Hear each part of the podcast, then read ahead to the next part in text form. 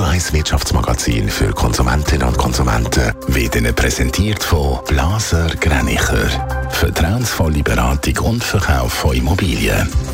blasergreinicher.ch Dave Burkhardt.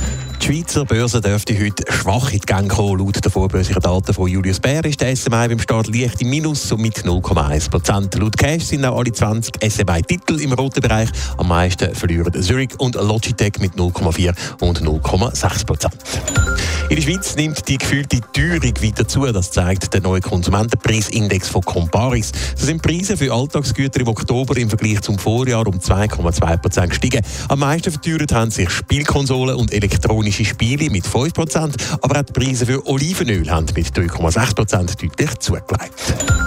Schweizerinnen und Schweizer investieren viel Geld in die Sicherheit vom eigenen Zuhause. So ist in den ersten zehn Monaten des Jahres deutlich mehr Geld für Schlösser oder Schlüsselschränke ausgegeben worden. Das berichtet der Online-Händler Galaxus. Und auch die Verkäufe von Alarmanlagen, Bewegungsmelder oder Überwachungskameras haben deutlich zugenommen. Aufschnaufen bei der Grossbank UBS ist gross. In einem jahrelangen Prozess in Frankreich dürfte äh, ein Buß für die Bank deutlich tiefer ausfallen als bisher angenommen. Dave Burkhardt, es geht um einen Fall, der schon seit zehn Jahren verhandelt wird.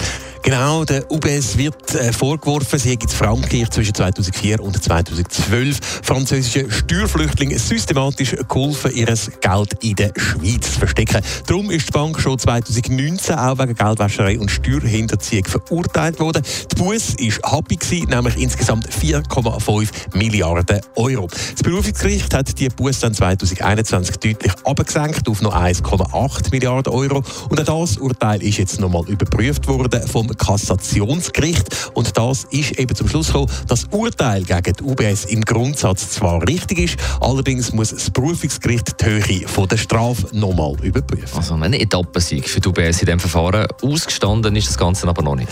Nein, weil ja eben die Höhe von der Strafe nochmal neu muss berechnet werden. Experten gehen davon aus, dass das Ganze nochmal etwa eins bis zwei Jahre könnte dauern. Klar ist aber schon jetzt für die UBS dürfte die Buß dann ein viel kleiner Problem sein als die ursprünglichen 4,5 Milliarden, weil sie nämlich viel tiefer ausfallen wird. Für den Ruf von der UBS Frankreich ist das Urteil allerdings nicht wirklich gut, weil eben am Grundsatzentscheid von Steuerhinterziehung und Geldwäscherei festgehalten wird. Netto, das Radio 1 Wirtschaftsmagazin für Konsumentinnen und Konsumenten.